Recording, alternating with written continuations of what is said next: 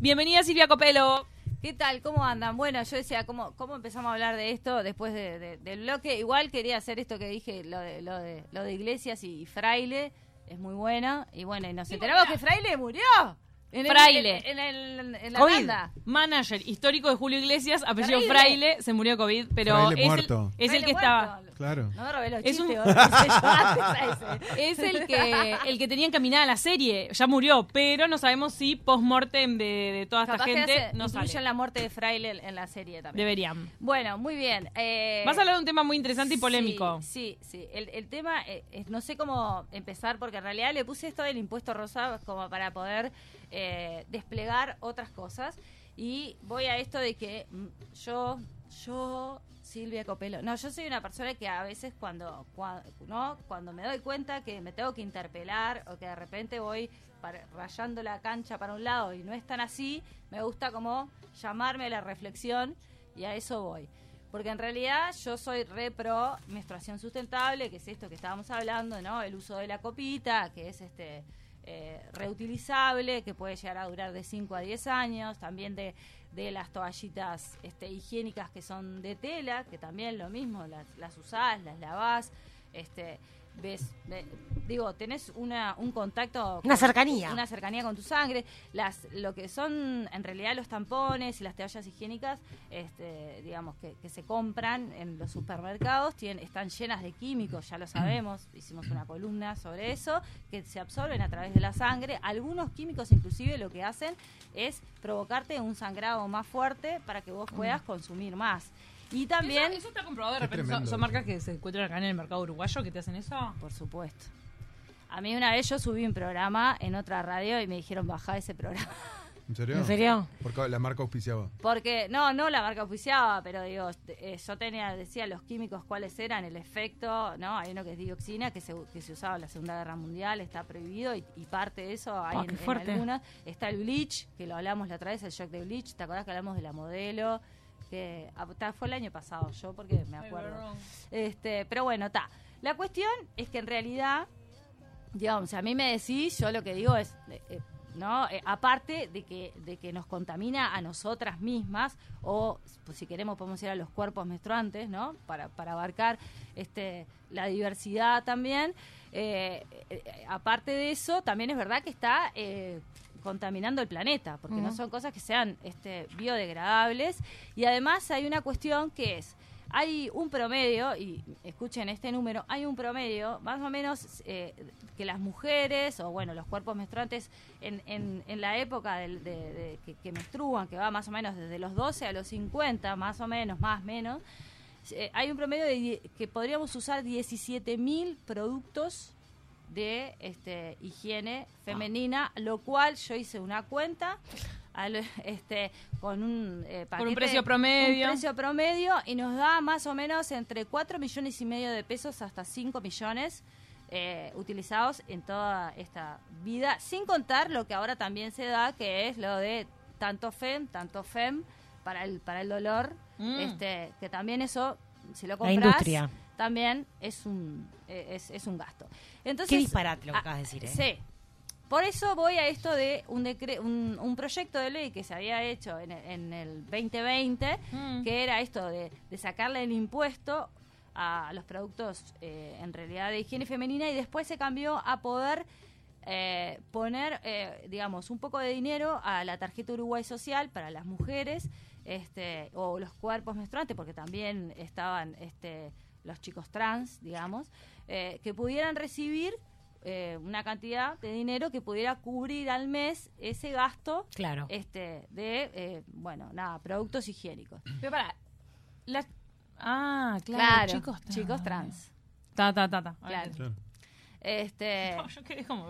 Claro, perdón. son, ¿no? me personas que nacen con genitales Claro. de, de mujer, digamos, y bueno, nada. Y Claro, van ¿quién en el transiciona y a trans- hombre y claro, todavía sigue se- menstruando, claro. Exactamente. Ahora entendí, claro. Este, bueno, entonces en realidad yo me puse a pensar en esto de si la menstruación sustentable hoy en día es accesible para todas o para todos los cuerpos menstruantes, porque si bien las, hay copitas más caras, eh, eh, lo, me puse a hablar con una mujer que tiene un proyecto que se llama Mujeres que menstruan en situación de calle y me empezó a contar cuestiones que son más allá de que, mirá que yo he trabajado eh, más de 15 años con situaciones de pobreza y todavía sigue habiendo gente en este país de 3 millones de habitantes que no accede al agua potable. Mm. Entonces esas mujeres no, no pueden, por ejemplo, eh, Es tremendo. sostener una menstruación sustentable, porque la copita la tenés que higienizar, Claro. porque las toallitas, aunque agarres una toalla vieja, la tenés que lavar.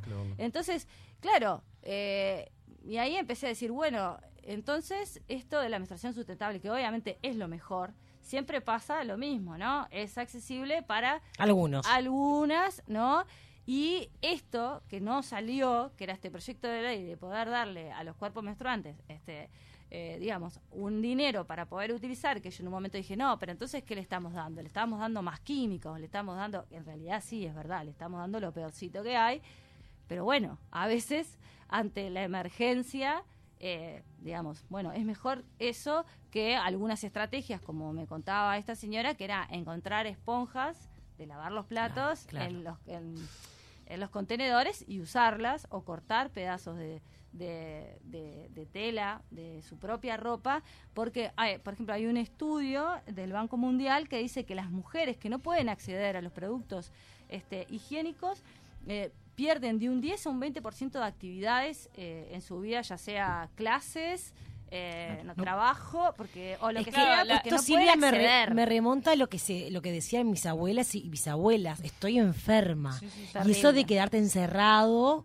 de no poder salir, no poder bañarte. Claro. Y bueno, lo que vos me estás contando en el 2021 es la falta de accesibilidad que todavía sigue habiendo con mujeres menstruantes. Totalmente. menstruantes. Totalmente. Y aparte es eso, ¿cómo puede ser? A, ver, no nos vamos a, a- asombrar y ni a caer, ¿no? Y a caer de, de la, del catre, como se dice.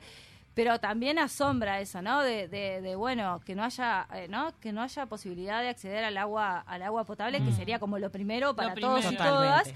Y segundo, ¿qué hacemos con, con, ¿no? con estas mujeres que necesitan este, higienizarse y que necesitan además, obviamente, que se empiece a convertir en un problema?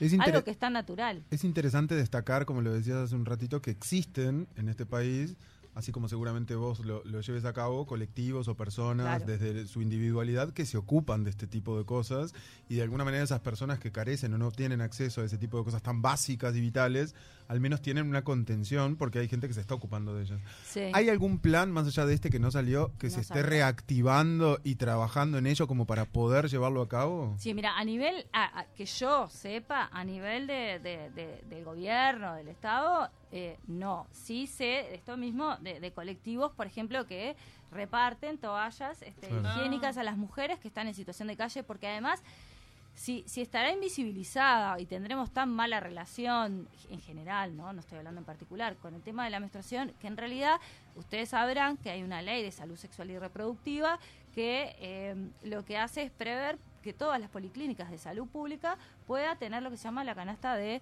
métodos anticonceptivos, o sea que vos Yo lo podés decía sacar- hoy el arranque del programa, es increíble eso. Vos podés sacar gratis pastillas anticonceptivas, preservativos, ahora eh, toallitas higiénicas no. Decía lo mismo. ¿No? Es, es como muy loco. Es Hubiese como, estado bueno es- que lo es la otra incluyeran. parte. Claro, es como está tan invisibilizado aún, ¿no? Más allá de que el, el discurso políticamente correcto está, porque está, ahí vemos la invisibilización. Ahí Me vemos parece el que no re- pensar. Recién estamos en, la, en el principio del camino de la concientización sobre el tema de la plata que cuesta y las limitaciones que, que son. Independientemente que se- de que la aparecen. plata, es el derecho Claro. que tienen las mujeres de poder Claro. vivir su menstruación de manera saludable. Exacto. Pero te das cuenta que acá en. Uruguay, Exacto. escucha, acá en Uruguay primero se habilitó el aborto legal en vez de esto. Te das cuenta que en realidad como que se va por etapas.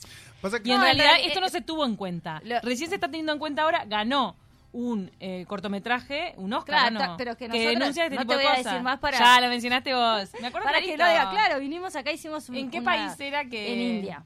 En India. que era lo mismo, eran mujeres que no podían acceder a los eh, ¿no? a los productos de higiene Por femenina. eso, recién ahora está en que- agenda este tema. Claro. Antes no estaba. Antes estaba más la habilitación del aborto legal Yo creo Y, que una cosa sé, no- lo no quita la otra, No, ¿no? Ojalá, ojalá se pudiera hacer todo a la vez. No se, Y, y no se una pudo. cosa es más fácil de implementar que Pero la ¿por qué? otra, Por eso. ¿por El qué poder no? repartir eh, toallas higiénicas o que, o que Hubiésemos estado re iluminadas hace 10, 15 años Claro. si la lucha empezaba por acá, de repente. O en Es paralelo, que- es que para la- que en la ley de, de salud sexual y reproductiva entren los productos higiénicos. Perfectamente Sí, podía sí, estar en un artículo. Es que esto no es nuevo. Yo entiendo que para alguna gente le parezca que es nuevo, pero esto se viene trabajando. Décadas. Para que salga la ley del aborto tuvimos que, Sí. que- y me incluyo, 20 militar años. años para que para que esto salga ya hace un tiempo y es verdad que es nuevo, pero ah, en Argentina Sí, ya se está haciendo. El tema es a ver, a lo que a lo que yo voy es que yo en un principio decía, bueno, me- este, ¿no? menstruación sustentable para para todos los cuerpos menstruantes y ahora digo, che, pará, eh, sí, obvio, es lo mejor, ni que hablar. Eh, pero está bueno también tener en cuenta que si no podemos sostener una menstruación sustentable, válgame la redundancia, porque no tengo agua potable, Claro. porque no tengo el dinero, bueno, esto otro es una solución que ojalá sea pasajera, pero que, pero que debería estar, debería estar, de hecho debería estar en las policlínicas o, eh, a ver, o debería eh, dársele como la tarjeta Uruguay Social, esto recién está en pañales, pero a lo Mm. que voy es que de alguna manera, y, y esto por eso digo que nos atañe a todos y a todas, el, Claro. el- porque todos te, ¿no? Un hijo, una, una hija, una hermana, una eh, pareja, un- lo que sea. Que a los 12 años ya empieza a depender. ¿no? ¿Y de por esto. qué eso? Y, y que la, 12, la 13 información esté accesible, es decir, eso, que sepas qué es lo que tienen los paños higiénicos y los tampones para que las que podemos elegir Claro. podamos decir, bueno, elegimos esto que está lleno de químicos. Y otra cosa que ya escucho en la música, que ya lo digo 80 veces, dos cosas. La sangre menstrual no tiene feo olor. El feo olor es cuando se mezclan con los químicos y los perfumes que ponen para invisibilizar Claro. el color de la sangre y el olor de la sangre. Si usan la copita o si usan un paño higiénico de tela, verán que tiene olor a sangre. Mencionemos dónde, Claro. dónde se compran la- las copas menstruales y cuántos salen y, y como qué, qué trabajo de higiene llevan. Claro, mira, las copitas menstruales, te recién estaba hablando de, bueno, hay, hay una, una gurisa que yo recomiendo que es- está en Instagram, que se llama Copita Lunar, este, que bueno, que ella ahí explica de qué material tiene que ser, Claro. eh, cómo hay que higienizarla, y después las otras, sobre lo que son las toallas de tela, por ejemplo, que tienen bastante menos ah, eh, este, salida, porque, porque yo ahí tengo un contacto más real, porque tengo que lavar. ¿No? Ta, lo puedo lavar en el lavarropa, ¿no? Pero bueno, también hay muchas, ponen este to- eh, toallas de tela, Uruguay, en Instagram y hay, y hay Rondan- muchas mujeres. Las copitas rondan los Las 400, cop- 500 pesos. Sí, 400, 500 pesos. O más, eh, mira, yo sí, 600, yo estuve averiguando, hablamos con. Silvia fuera de la tanda, eh, fuera del aire, y estamos hablando de eso, que los precios son elevados.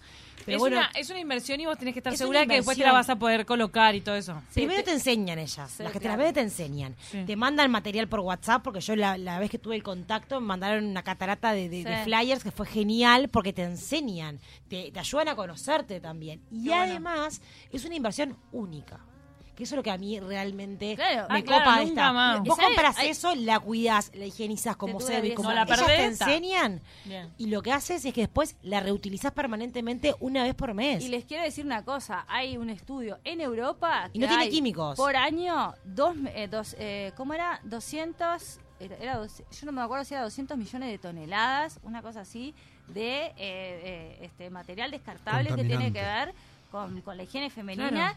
Bueno, y en Latinoamérica no sé, pero todo eso, ¿no? Se, se va Pero que es el algodón, es el nylon, la bolsita que tiene el, el adherente. Claro. Si vos arrancás a pensar verdad. todo un Pues envoltorio claro, que tiene una toallita higiénica, no es la toallita que uno se coloca un montón de en la plástico. ropa interior. es ¿Y mucho cuántas más. te colocas, no? Porque en, una, en un periodo menstrual de repente... En un día, usás- ¿cuántas? ¿Cuatro? Claro, cuatro. ¿Cinco? En los primeros dos días, capaz que cuatro, cinco, después menos, pero poner que hay un promedio de 10, 15 toallitas. Y la industria, y la industria es, es- es brutal. Sí, Eh, el, el adapte para que se, que se acomode a, a la bombacha más fina, a las que son con alas sin Claro. alas, las que son con colores, las que tienen Los, maripositas. lo- los aplicables de los tampones. Hay tampones ecológicos también, les digo, para las mujeres que usan. Y hay bombachas que todavía no Eso han llegado comentaba acá. No, Este, llegaron sí, ya están, ya están en, en- en- en la principal cadena. No, eh, en la principal cadena el otro día las estaban Ah, vendiendo. yo las estaba viendo en, Instagram por unas brasileras que me había contactado. Este, Y acá en Uruguay creo que alguna emprendedora ya está con eso. ¿Sabes qué me parece muy interesante en la deconstrucción de todo esto? También la desestigmatización del tema, más allá de los productos que estén al alcance de la mano para, como bien dijiste vos, quienes pueden en este momento, como también en la lucha para conseguirlos para quienes hoy en día no pueden. Me parece como muy interesante el trabajo de desestigmatizar un tema que, como bien dijiste, nos atañe a todos y a todas, porque yo, desde el lugar de hombre que no requiero de este tipo de productos, me parece un tema importante en el cual trabajar porque entiendo que hoy en día todavía, como dijo tú que hace un rato, la menstruación sigue siendo eh, un estigma, una cosa, una cosa, un tabú, la enfermedad, estás enferma, que no se te note, que no se vea, que no se hable. Siempre hay si vos vergüenza, estás, secreto. las chicas cuando empiezan a desarrollarse, el peor miedo y la pe- el peor terror que Claro, pueda mancha- haber es que, es que atrás. se manche en el Siempre pantalón. hay ¿viste? alrededor de, de- de la menstruación, Entonces, siempre hay un secreto, una vergüenza. Y esto mismo que también decían, que los productos descartables hacen que no tengamos tanta eh, tanta este, contacto con nuestra sangre porque es ni siquiera verla. Hago así exacto. y la tiro. Y el no tener una buena relación con nuestra menstruación lleva a, a Al muchísimas desconocimiento. a muchísimas consecuencias en la sexualidad, Mm. en cómo yo me paro en, en el mundo, porque es un proceso eh, natural. Y además eh, hay una cuestión, y ya con esto cierro, que es la feminización de la pobreza. Es así, en Uruguay el 50% Mm. de los hogares, este, o sea, un 50% de los hogares, jefas de hogar, son mucho más pobres que en realidad la- los que son jefes de hogar. Y en eso también está incluido esto que decimos que a lo largo de la vida son 4 millones y medio de pesos, 5 millones igual, para una sola mujer. Si tenés una hija, otra hija, si vos no la, la sostenés, digo, esto es también algo para ponerse a pensar, que una no se da cuenta porque es mes a mes que lo va gastando, pero bueno, no, de, a- de a poquito de a vas poquito, comprando. Claro. eh, ¿Entendés? Digo, y no todo el mundo accede a eso. ¿no? Entonces hay que, hay que buscarle la vuelta, poder pensar para que todas podamos acceder. Naturalizar. Exactamente. Exacto, fundamental. Y no descartar. Y otra cosa que digo que es que el dolor de ovarios no es real, no nos acostumbremos. No, no es que no es real, no es natural. No nos acostumbremos al dolor. Nos han acostumbrado al dolor y no es así. Pero se puede curar. Pero Por supuesto, que tiene en que ver algo con lo emocional, tiene que ver con algo emocional, nos acostumbran al dolor, la mujer está acostumbrada a sufrir al santo botón. Y el estigma, estás ovárica, ¿qué te Claro. pasa? ¿Te vino? Pues tengo que decirle, ¿sabes qué? Anda a cagar. Claro, Ay, exactamente. No tenemos que ir, pero muchas gracias Silvia Copelo. Para la próxima podemos hablar de eso, de si se puede curar el, dolor de ovarios. Me parece que va a ser taquillera. Sí, sí, sí, Perdón, obvio. voy a hacer simplemente un, un- ahí un bocadillo. No es dolor de varios, es dolor de útero. Eh, no, ni de ovarios ni de útero. Bueno, eso lo vamos a ampliar la próxima porque ya Chan, estamos en hora. el debate.